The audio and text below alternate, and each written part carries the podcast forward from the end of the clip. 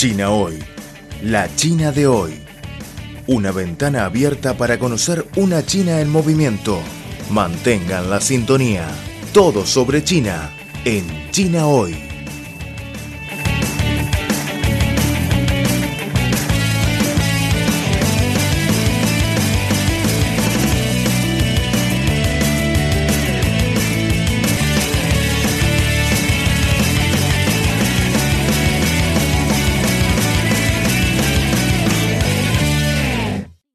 Hola amigos, esto es el programa especial sobre el Foro de la Franja y la Ruta para la Cooperación Internacional, el que China albergará los días 14 y 15 de mayo, al cual asistirán el presidente argentino Mauricio Macri, la presidenta chilena Michelle Bachelet, el jefe del gobierno español Mariano Rajoy, entre otros líderes mundiales.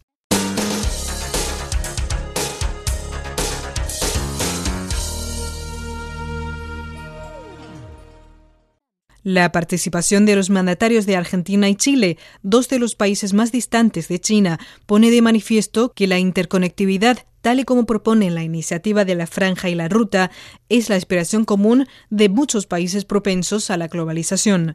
Tal como expresó el embajador argentino en China, Diego Quelar, con las cooperaciones y la conectividad, la economía mundial está recuperándose y esto va a derrotar la tendencia del proteccionismo.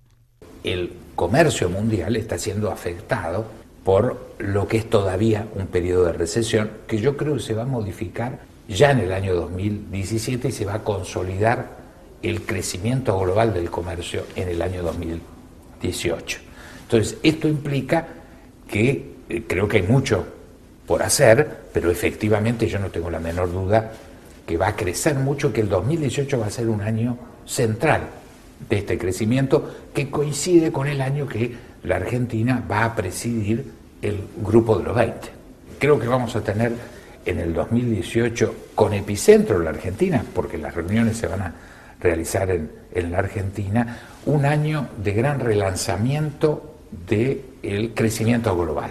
Creo que esto va a ser muy bueno para el mundo, va a ser muy bueno para la relación bilateral pero sin lugar a duda, estas reglas de la globalización yo creo que van a imperar por encima de algunas tendencias eh, en, el mundo actuales que plantean que la solución es el proteccionismo, el cierre de las fronteras, el viejo nacionalismo. Pero otra cosa es cuando se plantea el cierre del, del, mundo o el cierre de los países. Yo creo que esta tendencia va a ser derrotada por el crecimiento de la globalización y de la apertura de los países y la mejor integración de las regiones hacia adentro y de las regiones con el resto del mundo. En 2013, el presidente chino Xi Jinping planteó durante sus visitas a Asia Central y al sudeste asiático la construcción de una franja económica de la ruta de la seda y una ruta de la seda marítima del siglo XXI en cooperación con otros países. Desde 2013, más de 100 países y organizaciones internacionales han respondido cordialmente a la iniciativa y casi 50 agencias intergubernamentales han firmado acuerdos de cooperación. En un momento en el que la economía mundial está todavía recuperándose de la crisis financiera de 2008, es necesaria con urgencia una plataforma inclusiva y eficiente que pueda ayudar a todas las partes a enfrentarse a los retos globales. La apertura, la inclusión y el beneficio mutuo son las marcas distintivas de la iniciativa de la Franja y la Ruta y constituyen el origen del extenso apoyo que ha conseguido. Sobre la asistencia de Mariano Rajoy en el foro, Manuel Valencia, embajador de España en el país asiático, señaló en entrevista con Radio Internacional de China. El presidente del gobierno español, Mariano Rajoy, viene a este foro eh, invitado personalmente por el presidente Xi Jinping en primer lugar, venimos por amistad, ¿eh? amistad de dos pueblos, una amistad que se mantiene hace años. En segundo lugar, España es un país muy importante en las infraestructuras mundiales y quiere estar presente en, este, en esta época, en esta nueva época que se abre en la creación de infraestructuras en el mundo. Ya tenemos experiencia, posiblemente más que China, en infraestructuras, grandes obras hechas en el, en el exterior y queremos conseguir colaborando con China y con otros países en esta vía. Datos oficiales muestran que las empresas chinas firmaron en 2016 nuevos contratos por un total de 126 mil millones de dólares en países a lo largo de la franja y la ruta, con proyectos que abarcan la energía, las infraestructuras y la cooperación industrial, lo que supone una subida interanual del 36%. Durante el proceso, China y el resto de los participantes de la iniciativa han impulsado la globalización y han contribuido a la recuperación económica global mediante un comercio más libre e intercambios culturales. Así calificó a la iniciativa el embajador mexicano en China, José Luis Bernal. En México estamos siguiendo con especial atención esta iniciativa.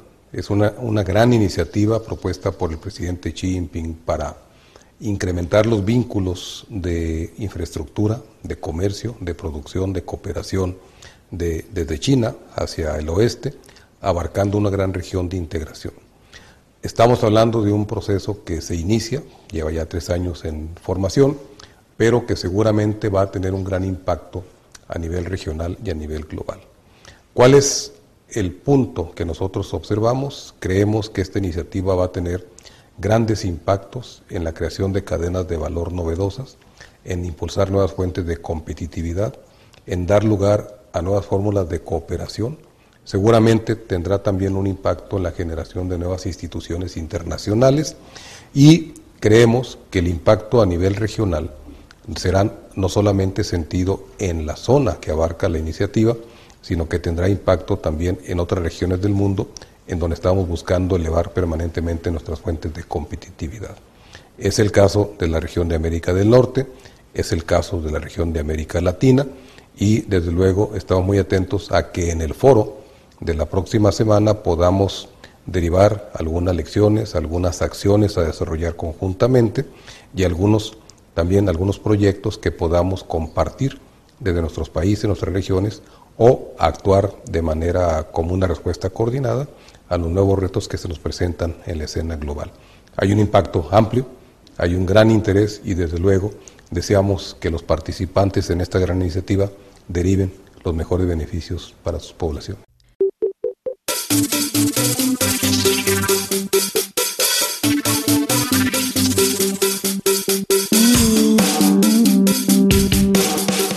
Economía, sociedad, deporte, gastronomía y turismo todo cabe en nuestra cita. China hoy. Repasamos contigo las novedades del gigante asiático. Creemos que las noticias de hoy serán la historia del mañana. Y lo más importante es la actualidad. Disfruten de China hoy. Mantengan la sintonía.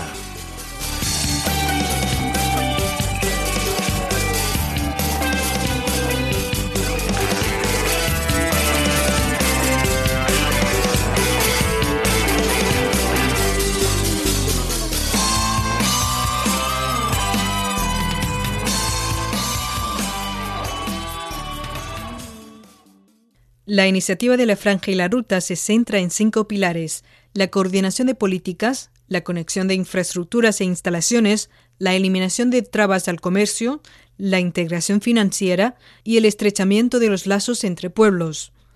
Como hemos mencionado, al cierre de 2016, más de 100 países y organizaciones internacionales y regionales habían mostrado su interés en participar en la iniciativa, mientras que más de 40 habían firmado diversos acuerdos de cooperación con China en el marco de la iniciativa. En el caso de América Latina y el Caribe, pese a la lejanía, muchos países esperan que la iniciativa china no se limite a las naciones y regiones a lo largo de las antiguas rutas de la seda y se extienda a su región, ansiosas por las oportunidades de desarrollo que brinda el proyecto. A principios de este mes, Michelle Bachelet manifestó en una entrevista que las metas de la iniciativa de la Franja y la Ruta comparten plenamente conceptos que Chile tiene de su desarrollo y el del conjunto de la región. De hecho, los cinco pilares de la iniciativa coinciden con las prioridades de China y América Latina a fin de profundizar el desarrollo sostenible de su Asociación de Cooperación Integral. En primer lugar, la coordinación de políticas satisface la necesidad de ambas partes de una mejor inserción en la cadena de valor global, teniendo en cuenta sus propias etapas de desarrollo y la complementariedad estructural económica. Hablando de la complementariedad, el presidente argentino Mauricio Macri dijo en entrevista con Radio Internacional de China. Creo que hay pocos países más complementarios que Argentina y China. La Argentina tiene mucho para aportar en, la demanda de seguridad alimentaria, seguridad energética y China tiene mucho para aportar en la construcción de infraestructuras de calidad que le permitan desarrollar un país grande como es la Argentina. En segundo lugar, la conexión de infraestructuras e instalaciones ayudará a muchos países latinoamericanos a romper el cuello de botella en el desarrollo y aumentar la competitividad de sus productos de exportación al reducir la considerable brecha de la región en esta materia. En entrevista con Radio Internacional de China, el presidente argentino Mauricio Macri también expresó sus expectativas positivas sobre la cooperación en infraestructuras. Esta iniciativa habla de comunicar el hemisferio sur y esperamos que realmente esta vocación de China de ayudar a invertir en infraestructuras que nos conecten también se aplique en América Latina, como se está aplicando. Pues ya acá en Argentina están construyendo un ferrocarril muy importante, estamos en vísperas de firmar por otro ferrocarril, estamos en vísperas por firmar por...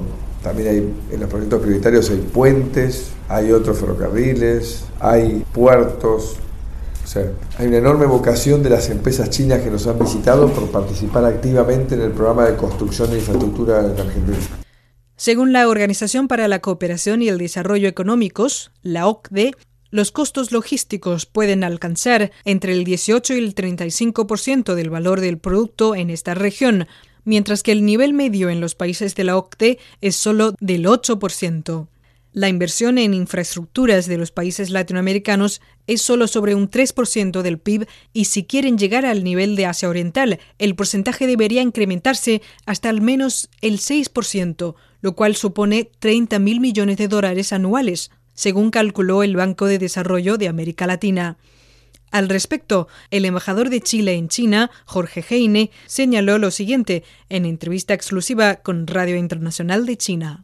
Para nosotros también es muy importante la iniciativa de la Franja de la Ruta porque entendemos que va más allá de Eurasia, ¿no? que es el inicio con el cual se planteó en sus comienzos esta iniciativa, porque entendemos que va más allá y básicamente lo que estamos hablando es de la posibilidad de conectividad eh, con las Américas, a través de los puertos, a través de carreteras, corredores bioceánicos, túneles, en fin. Y eh, para muchos de los países de Sudamérica, China ha pasado a ser su principal socio comercial, no solo el caso de Chile, también el caso de Brasil, el caso de Perú. Entonces, todo lo que es eh, logística y facilitación de transporte y de carga es muy importante para, para nuestros países. Entonces, en ese sentido, nosotros vemos que el proyecto de la franja y la ruta va más allá solamente del, continente eh, de Eurasia, sino que se proyecta también al resto del mundo.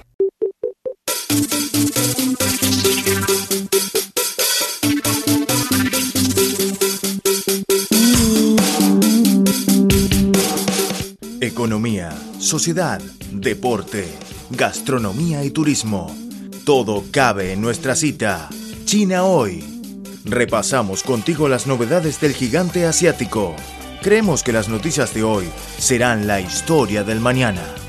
Y lo más importante es la actualidad. Disfruten de China hoy. Mantengan la sintonía.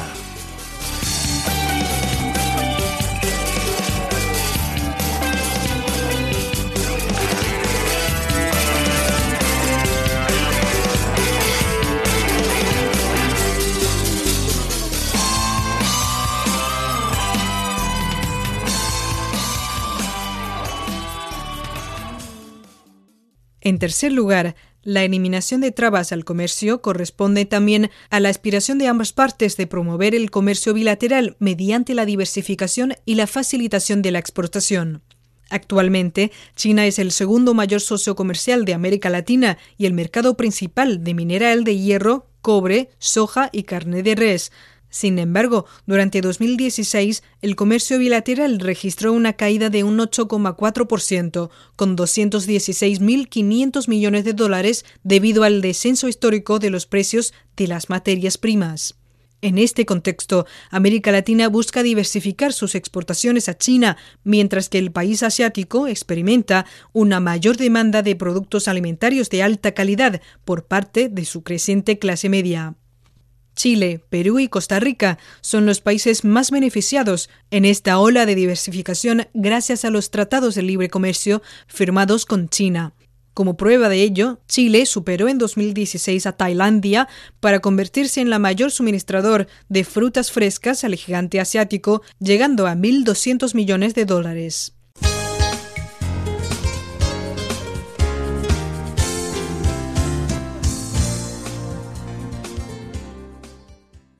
En cuarto lugar, la integración financiera garantiza la libre elección de los países latinoamericanos sobre su modelo de desarrollo sin intervenciones foráneas.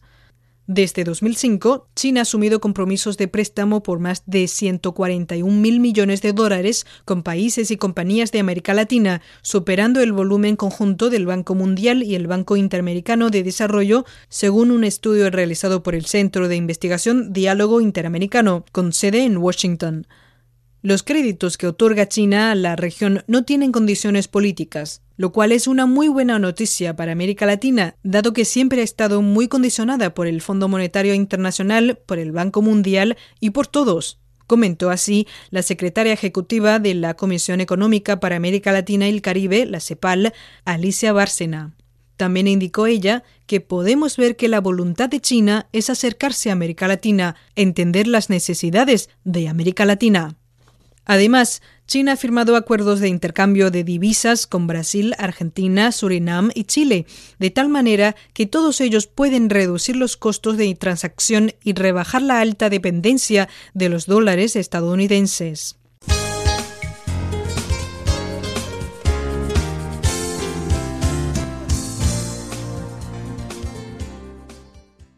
En quinto lugar, el estrechamiento de los lazos entre pueblos constituye la base de la profundización de la cooperación integral entre ambas partes.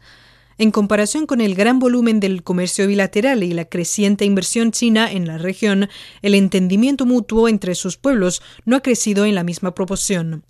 Con miras a cambiar la situación, China ha fundado 39 institutos y 18 aulas Confucio en toda la región, y se comprometió en noviembre del año pasado a establecer un centro de intercambio entre medios chinos y latinoamericanos, invitando a un total de 500 periodistas de la región a trabajar y estudiar en China en los próximos cinco años.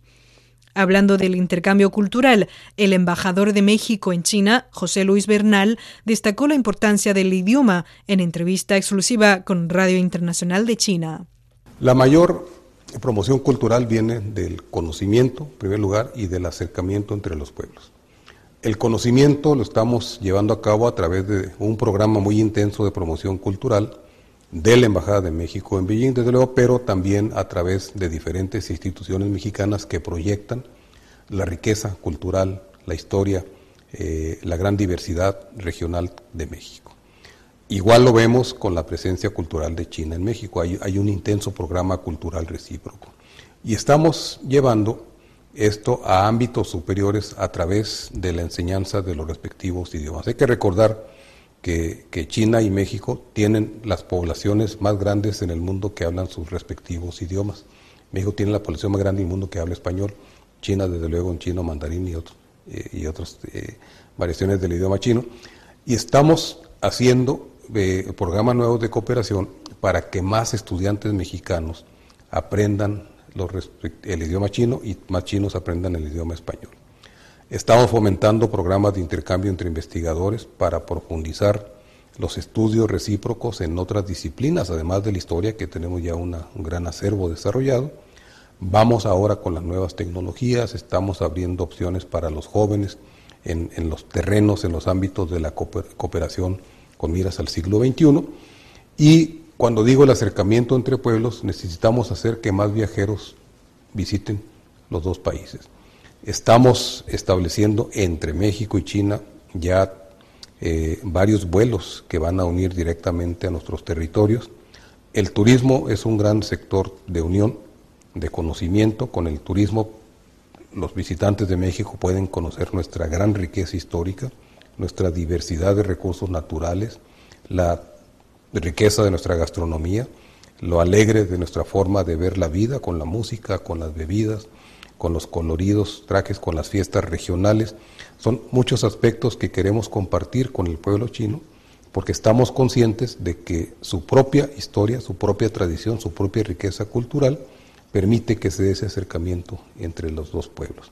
Entonces, más turismo, más conectividad, más promoción cultural de México en China, que tiene que ver con la proyección de las artes, de la música, de nuestra gastronomía, el colorido de México, la diversidad regional. Son muchos aspectos que se pueden decir en pocas palabras, pero que es mucho más rico cuando vemos eh, sus grandes manifestaciones artísticas y culturales.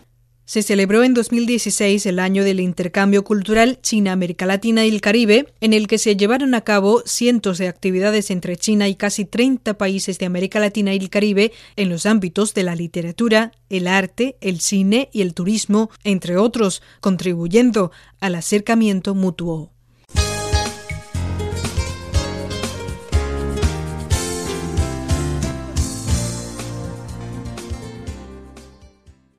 En vísperas del foro de la Franja y la Ruta para la Cooperación Internacional, al cual asistirán 29 líderes mundiales para intercambiar ideas sobre la apertura, la inclusión y el beneficio mutuo dentro del margen de la iniciativa, el mundo está dispuesto a volver a tener la economía dinámica, así como una sociedad abierta e inclusiva, a través de la profundización de cooperaciones entre todas las partes en campos como infraestructura y conectividad. Muchas gracias por escuchar el programa especial sobre el Foro de la Franja y la Ruta para la Cooperación Internacional.